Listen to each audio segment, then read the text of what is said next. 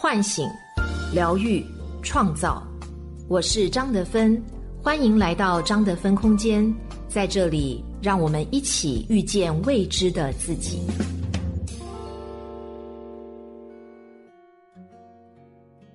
大家好，我是今天的心灵陪伴者杨锵锵，和你相遇在张德芬空间。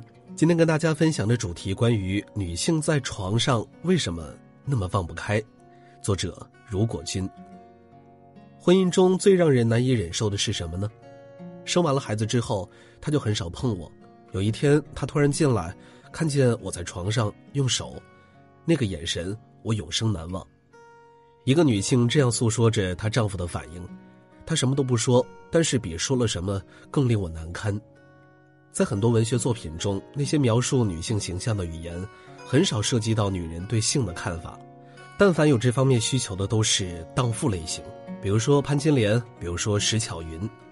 女性就应该是近乎圣母般的存在，她们的身体是为着生育而存在的，不应该有性方面的需求和快感。这也是很多女性在婚后性方面始终停留在被动的状态，丈夫有需求就配合。如若丈夫没有表现出那方面的意思，那么就算自己憋到难受，也要忍着，而且不敢表露出来自己有什么想法。中国女性幸福指数调查报告中提到，中国百分之六十八的女性对性生活不满意。张爱玲曾说过：“正经女人虽然痛恨荡妇，其实若有机会扮个妖妇的角色的话，没有一个不跃跃欲试。如果只是扮演角色。”女人们都不怕去尝试，甚至很有些心动。人们都喜欢去探索那些自己从未经历过的事物，可是，一旦涉及现实生活中的行为规范，女人就特别怕被别人看成是坏女人。那些明里暗里存在的道德规范形成的社会集体无意识。还记得鲁迅笔下的祥林嫂吗？本来就很命苦了，结果周围的人还认为她嫁过两个丈夫，视为不洁。老爷太太不让她沾手祭拜祖宗的物品，更让她侧目的是，连和她一个阶层的受苦人吃素不杀生的柳妈对她的刻薄话，甚至她自己也为死后会因为被两个男人争而被阎王斩成两半感到担心。哪里有压迫，哪里就有反抗。女人们的内心都有一个火种，向往着不被束缚的生活，也是对那些所谓荡妇的羡慕，不是真想过他们那样的生活。而是他们可以不为人言展示自己的真实欲望，可是主流社会价值观会用荡妇羞辱彻底打灭女人们的渴望，性成为男人们用来压制女人的武器，女人们必须在一定的行为模板内才能够避免自己沦为他人眼中的笑柄。粉熊救兵当中有句话：“世界会以你对待自己的方式看待你，而你没有好好照顾自己。”改变的最大障碍就是自我设限，就像文章开篇的那位女性朋友，她以为丈夫因为发现她在性上的自我安慰而看不起她，甚至鄙视她，而她自己也陷入到了深深的自我谴责中，而她的婚姻到了这个地步，和她拼命的压抑自我也有关系。结婚十年没有和丈夫交流过任何有关性方面的言语，用她的话来说，觉得性很脏。所以她觉得自己有这方面的需求也很脏，让丈夫发现了更是脏。不能正视自己身体的需求，是很多女性容易陷入的误区。说起来就好像女人的身体和男人的身体不属于同一物种一样，男人的性需求就是天经地义的。或者又走向了另外一个极端，认为性可以用来讨好或换取两性之间的利益。很多年前出现的用身体写作的木子美。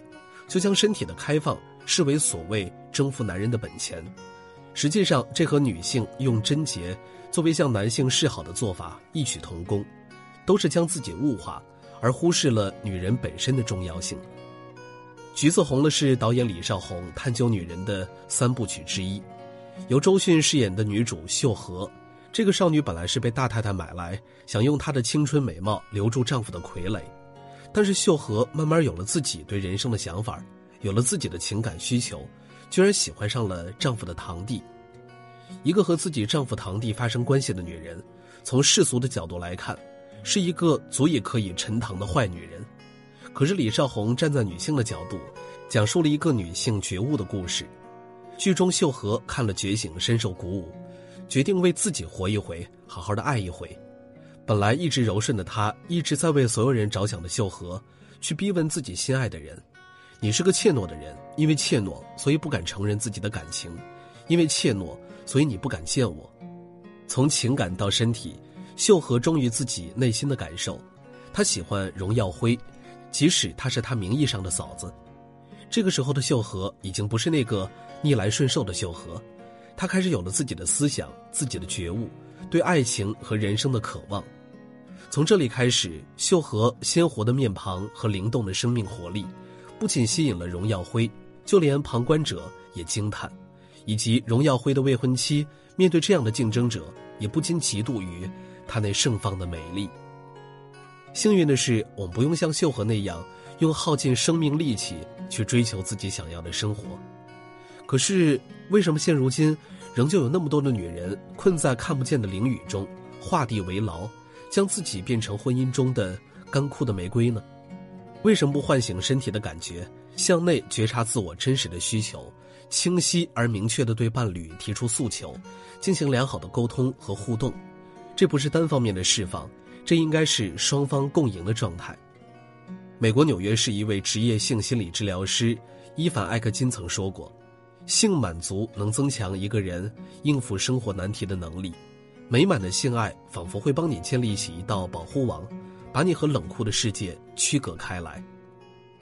菲尔出轨的理由很奇葩，因为他发现自己对于性有一个很难启口的怪癖，她喜欢男性在特殊时候对她粗鲁一点。可是菲尔怎么也觉得无法和老公交流这个事情，她怕老公开口嘲笑她，更怕老公认为自己不正经，有着这么奇怪的需求。但是长期的压抑，终于让她忍不住上网倾诉，居然发现同好。从踏出一夜情的那一步，菲尔就觉得内心罪恶感越来越重。虽然满足性上面的需求，却在婚姻中走到了一根很危险的钢丝桥上。要是菲尔能够有勇气和老公谈一谈，即使老公一时接受不了，就算真的像菲尔当初担心的那样被老公嘲笑，两个人慢慢商量，或许哪天就想通了。应该比现在进退两难的境地要好一些吧。像菲儿这样自我投射、认为伴侣不会接受的人还有很多，他们自己认为性是见不得人的事情，却忘了夫妻之间本就是床上夫妻、床下君子。这些话不对自己的伴侣讲，却对外人倾诉，就是本末倒置的做法。不信任对方，即使不出轨，也是婚姻中的隐形炸弹。不过，我们社会长期以来的纯洁教育。性这个东西，说的直白的，都容易被人认为是放纵的家伙。就算真心相爱的伴侣之间，顾及到对方的感受和自我的形象，能够坦然诉说自己在床上需求的人，并不太多。承认我们很需要另一个人，何况还是缠别人的身体，即使这个人是和我们有着婚姻之约的伴侣，也是一件很困难的事情。那不如用一种委婉或者是暗中奖励的方式。男人有意或无意中碰到了女人的特殊按钮，一定要给她最好的表扬。从情绪上，从言语上，从语气上，性和谐的夫妻都有彼此懂得的那一套性暗示语言。万一对方是直男，无论如何暗示明示，人家都不接招。想从这样的男人身上获得自己想要的情绪价值，只能先按住自己的情绪化，用直接简单的方式告诉他你想要什么。敢于在床上坦荡说出自己诉求的女性，都有一颗勇敢的心，还要有着坚定的自我认知，对彼此之间的边界清晰，知道怎么让伴侣配合，懂得自己性上面的需求，这是一个长期互相驯养的过程。积极主动的女性不会迷信女人不可主动求爱的过时观念，放弃之前那些认为性爱就该由男人主导的思想。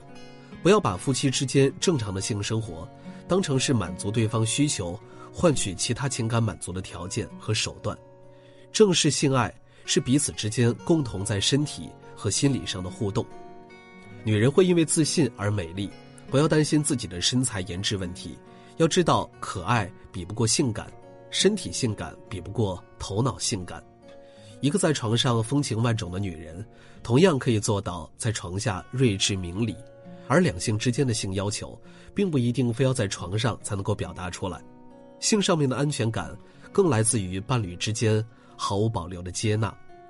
利尔朗兹在他的书《如何让你爱的人爱上你》中说到过：“想让你的意中人爱上你，重要的是挑逗他最性感的器官，那就是大脑。只要当我们真正了解对方心中对性爱的需求和幻想，才能够对症下药。当然，再好的技巧也只是技巧，不如从新开始，让自己活得明明白白、坦坦荡荡。当一个女人能将自己活得快乐，那她的男人。”也愿意让她更快乐。两性关系的最佳融洽是身心合一，灵欲结合。我是张德芬。如果你想和我有更多的交流和互动，欢迎搜索关注微信公众号“张德芬空间”。心灵之路上，我会和你一起成长。